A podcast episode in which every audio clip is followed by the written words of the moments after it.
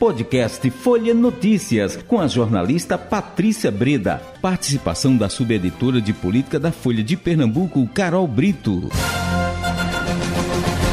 Terça-feira, 4 de outubro de 2022. Começa agora mais uma edição do podcast Folha Notícias, direto da redação integrada Folha de Pernambuco. Sou Patrícia Breda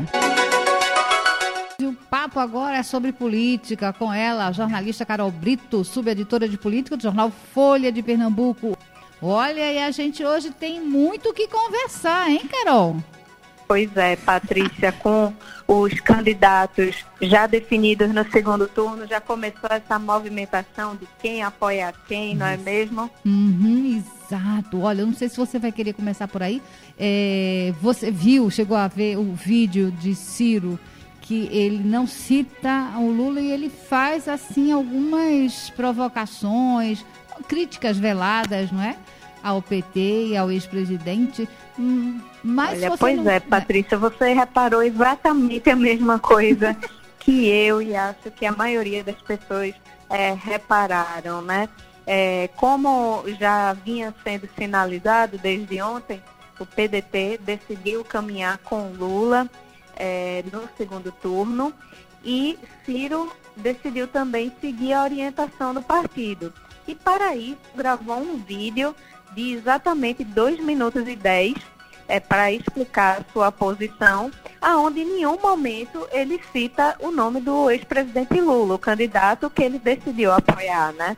É, também nesse discurso dele, é, vem mais com críticas à polarização, é, aos ataques que ele recebeu é, do PT durante o primeiro turno, do que realmente uma declaração é, de um apoio concreto. Né? Ele em nenhum momento sai em defesa é, do projeto de Lula durante essa fala. Né? Uhum. Foi praticamente um anúncio de apoio bem protocolar é. é, como se fosse um acordo frio ali, um, um negócio é, partidário, institucional, Isso, sem nenhum envolvimento. Isso, a e disciplina. ficou essa uhum. impressão é, realmente, né, é, a disciplina partidária. Mas, é. de certa forma, não deixa de ser um partido declarando apoio a uhum. Lula, né? claro que já estão sendo resgatados, principalmente por apoiadores do Bolsonaro, vários vídeos com críticas de Ciro Gomes a Lula.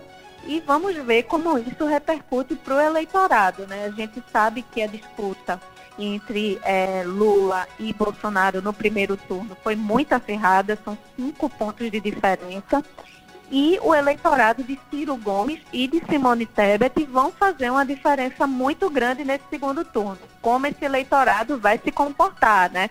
O PDT já declarou apoio, Ciro Gomes declarou esse apoio aí meio forçado, vamos dizer assim, e também uma perspectiva de uma reunião de Simone Tebet com o ex-presidente Lula em breve, aonde ela, aonde ela diz que vai impor uma série de condições é, para sentir se vai declarar o apoio ao Lula ou não. Ela que após o resultado do último domingo também disse que não é de ficar em cima do muro que vai se posicionar.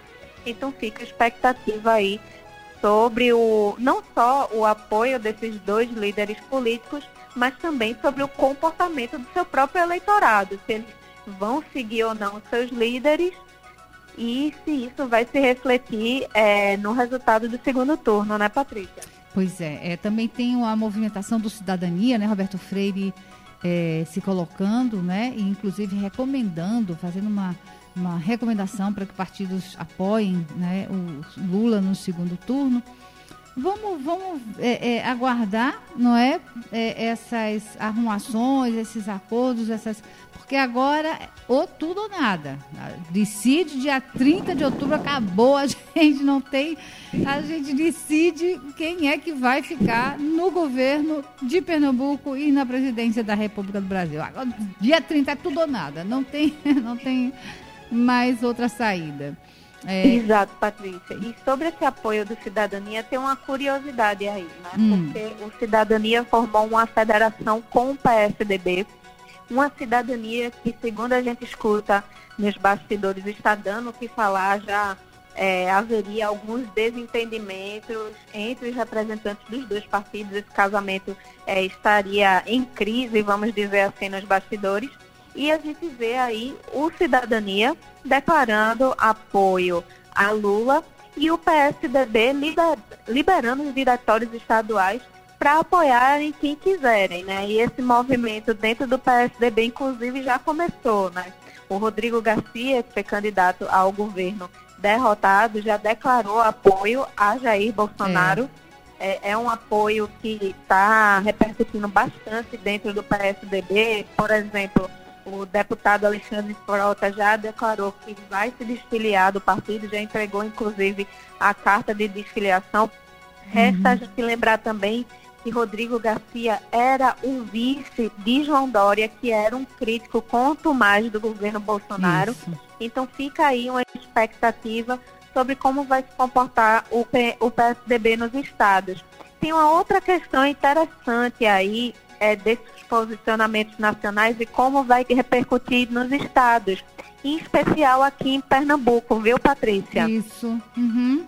Porque Isso. você sabe quem são as lideranças que é, estão no Cidadania no Pernambuco? São justamente é, Daniel Coelho, que é presidente estadual é, do Cidadania aqui, que é uma liderança que faz oposição ao PT há muitos anos, uhum. e tem também é, como um de seus membros a candidata a vice-governadora de Raquel Lira, Priscila Krause. Outra liderança também que faz é, diversas críticas há muitos anos ao PT. Toda a sua trajetória política foi de oposição ao PT. Então fica a curiosidade de qual vai ser o posicionamento dessas duas lideranças pernambucanas aqui no estado. É, a gente entrou em contato hoje à tarde com o Daniel Coelho, e ele disse que o posicionamento, o direcionamento aqui em Pernambuco, quem vai dar vai ser a candidata ao governo do estado, Raquel Lira. Raquel Lira, que, é, como a gente bem é, lembra, é, sofreu uma tragédia pessoal no último domingo, na manhã da eleição, perdendo seu companheiro de décadas, seu marido, o empresário Fernando Lucena. Por enquanto ainda está resguardada. Quem está coordenando a campanha ainda é Priscila Krause então fica aí a expectativa de como essas decisões do PSDB nacional e do Cidadania, que são divergentes, vão repercutir aqui em Pernambuco, viu, Patrícia? É, o, o Carol, será que elas vão liberar, né? Liberar as pessoas, as pessoas votarem quem quiserem, porque tanto Raquel como Priscila, em alguns determinados momentos, foram bastante críticas né, ao presidente Bolsonaro. E aí também críticas ao presidente Lula. Então, será que a tendência vai ser essa? Liberar que as pessoas votem em quem queiram? É, pois é, Patrícia, há essa expectativa aí nos bastidores. É bom a gente lembrar também que é, no domingo pós-eleição, Marília Reis já adotou essa estratégia de tentar colar Raquel ao bolsonarismo. Né? Ela usou esse, esse discurso, disse que era o bolsonarismo com outras cores, né? Uhum. Então ficou essa expectativa de como vai ser o posicionamento dessa chapa PSDB Cidadania.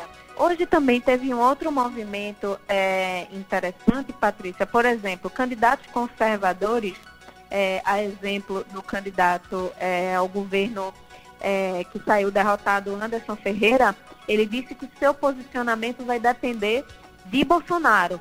Em um sentido um pouco é, diferente, se manifestou o pastor Wellington, que é candidato do PTB, que também é uma liderança conservadora aqui no Estado.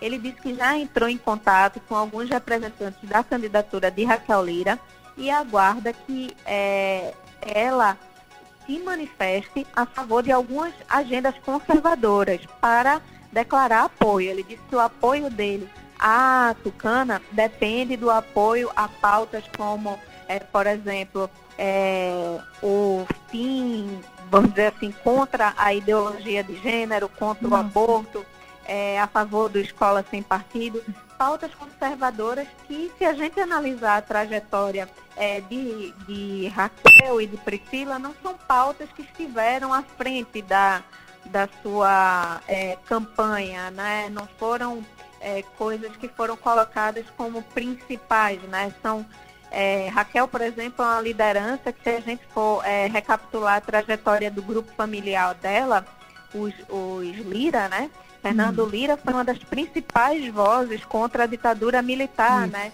Ele foi um dos principais articuladores da reabertura democrática. Ele é, negociou isso, é um dos, um, era um MDBista histórico, realmente é um dos principais nomes da política pernambucana e construiu toda a sua trajetória assim.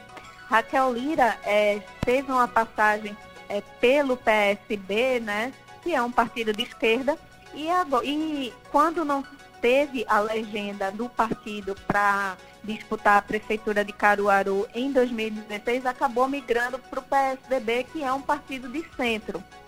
Então fica aí é um pouco essa questão. Como o PSDB liderou, liberou os seus estados para se posicionar como quiserem, fica essa dúvida, né? Ontem chegou a se especular, por exemplo, que Lula, é, de fato, ele está negociando com algumas lideranças do PSDB aí no varejo. E há, por exemplo, uma expectativa de possível apoio, por exemplo, no Rio Grande do Sul, para o Eduardo Leite, Sim. né? E caso é, o PSDB adotasse uma postura favorável a ele, ele adotaria uma posição de neutralidade em Pernambuco, não viria ao Estado. Mas isso ainda são negociações de bastidores, né? Eu acredito, é, Patrícia, que como Raquel é uma liderança que consegue ter uma penetração tanto no eleitorado mais de direita quanto no eleitorado mais de esquerda, ela adota uma posição neutra. Seria estrategicamente, inclusive, mais interessante, né? Mas vamos aguardar, porque realmente Raquel passou por um momento está atravessando um momento muito difícil, né? Realmente Isso. um atropelo muito grande, né? Muitas emoções é, no último domingo, perder uma das pessoas é, mais importantes da sua vida e acabar é, tendo uma vitória no, no final do dia, um, um segundo turno todo pela frente, realmente não é um momento fácil e há essa expectativa aí de todas as lideranças que compõem sua base política sobre é, essa manifestação. Mas eu acredito mais. Se eu fosse apostar minhas fichas, Patrícia, eu apostaria na neutralidade, viu? É, é, e só, você falou em São Paulo, e eu me lembrei do João Dória, e eu saí catando aqui alguma informação se ele teria se posicionado em relação a isso, e ele diz nem Lula nem Bolsonaro, meu voto no segundo turno é nulo. É, o João Dória que teve toda, você falou em Eduardo Leite, eu lembrei de todo aquele embate, não é? da convenção do PSDB, que ele foi o, ele foi o escolhido, mas aí o próprio partido se, se rebelou e não quiseram Dória, queriam mais o Eduardo Leite, né? Foi toda uma. Foi bem traumático isso, né? É, pois e... é, Patrícia, a gente vê o PSDB realmente um partido que está no divã há muitos anos, né? Uhum. Um partido que polarizou é, durante muitos anos com o PT, é, chegou a ter oito anos de governo Fernando Henrique Cardoso, onde o partido se tornou realmente uma das principais forças é, do país, vê agora é, realmente espremido entre o petismo e o bolsonarismo, sem achar o seu lugar, a cada vez mingua é, mais. Em São Paulo, a gente pode dizer que o partido está implodindo é, perdeu o Estado, não Isso. foi nem para o segundo turno, e um Estado que governou durante muitos anos, Isso. né? Se não me engano, 30 e anos, você alguma vê coisa em assim. todos os, os, demais estados um partido que vem perdendo realmente força, né? Com, com sua bancada diminuindo a cada ano. E a gente, é interessante nesse contexto também, é, Patrícia, observar o quanto a liderança de Raquel Lira aqui em Pernambuco é, se torna cada vez mais importante para o PSDB nacional. É um nome de realmente renovação, uma mulher que está aí aparecendo bem aí para disputar o segundo turno. A gente também vê Eduardo Leite ali no Rio Grande do Sul é, com eleição bem difícil é, para disputar o governo do estado, né? Mas são lideranças que surgem como essa tentativa de renovação. Mas, de fato, o PSDB, é, Patrícia, desde que perdeu é, Sérgio Guerra, hum. que foi deputado federal, senador por Pernambuco durante muitos anos, é um partido que ainda está procurando o seu caminho e que está é, tendo muitas dificuldades nessa trajetória, viu? Oh, é, é, isso. Oh, Carol, é, e a Dani Portela, você, ela, ela veio, né, para eleita, Dani foi eleita vereadora. Dani Portela ela tem uma, um, certo carisma, não é? E agora eleita deputada, e teve aqui hoje na, na Rádio Folha FM falando exatamente dessa, dessa renovação, falando do PSOL, né? É, você, você faria algum comentário em relação a isso? Pois é, Patrícia, veja só, é, essa questão é, do PSOL, que foi mais um partido que se federou, né? Hum. Tem uma federação com a rede de sustentabilidade, né? E é um partido que toda eleição está conseguindo aí alcançar um espaço cada vez maior, né? Ainda não é um espaço de relevo. Se você vê, por exemplo, os resultados do pessoal em São Paulo e no Rio de Janeiro, é, o partido consegue se consolidar ainda mais forte, né? Conseguiram ampliar sua bancada federal, né? Inclusive, é, nacionalmente, é um partido que vem é, ganhando espaço como alternativa é, ao PT na esquerda. E aqui em Pernambuco a gente vê que, por exemplo, durante alguns anos, é, por exemplo, se a gente pegar aquela eleição é, de acredito, 2014, quando Edilson Silva foi o terceiro mais votado é, da, da Câmara, de 2000, é, 2014 não, desculpa, de 2012, ele foi o terceiro mais votado da Câmara e não entrou porque o partido não conseguiu ter votos o suficiente para fazer o coeficiente eleitoral, desde então o partido vem garantindo, tanto na Câmara do Recife quanto na Alep, um espaço, sempre uma cadeira ali para demarcar o seu espaço, né? Então, é, é um partido que é, vem se consolidando aqui em Pernambuco. É, teve uma frustração muito grande ali para a Câmara Federal com Robinho C, né? que era Sim. das juntas, que tem um uhum. mandato aqui de deputado estadual em Pernambuco, que teve uma, uma votação muito grande, mas que não conseguiu é. É, ser eleita, né? Com a coligação, com a federação, né? Acabou fazendo somente um deputado federal, que foi o Túlio Gadelha, né? Mas a gente vê que é um partido que vem ganhando espaço, né? Conseguiu é, eleger Dani Portela e Ivan Moraes para vereador nas últimas eleições, ampliou sua bancada, agora renovou uma, uma, um espaço na Alep, né? Uhum. Era as juntas, as juntas não conseguiram é, se reeleger, mas vai garantir o espaço de Dani Portela. E é um, um mandato ali que a gente vendo o avanço da força é, conservadora na Alep, né? a gente vê é, que há um, fortalecimento da direita na Assembleia Legislativa, não é à toa que os dois mais votados são é, deputados estaduais bolsonaristas, né, que são o Júnior Técio e o Alberto Feitosa. Então, essa é, candidatura é, de Dani Portela na Alep não deixa de ser também uma candidatura de resistência da esquerda na Assembleia Legislativa. Né? Vai ter muito esse papel de enfrentamento na Alep dessa agenda mais conservadora. Então, um movimento interessante. Eu vejo o pessoal como um partido que vem se consolidando nacionalmente. É, em Pernambuco está engateando ainda, né? Não conseguiu ainda fazer um deputado federal, mas a gente vê que a cada ano vai chegando mais perto a votação de Robin Ossé é um sinal disso, mas ainda muito longe da popularidade que o partido tem em estados como é, Rio de Janeiro e São Paulo. Né? Então vai ser interessante observar para os próximos é, mandatos, né, para as próximas eleições, como esse eleitorado do pessoal vai se comportar, se vai se ampliar ou não. Ô, Carol, agradeço demais a sua participação aqui com a gente. Acabou o nosso tempo. Até amanhã. Eu que agradeço, Patrícia, e até amanhã. Chegamos ao fim de mais um podcast Folha Notícias. Perdeu alguma edição ou quer ouvir de novo? É só baixar os aplicativos SoundCloud, Spotify e Deezer e buscar pelo canal Podcasts Folha de Pernambuco.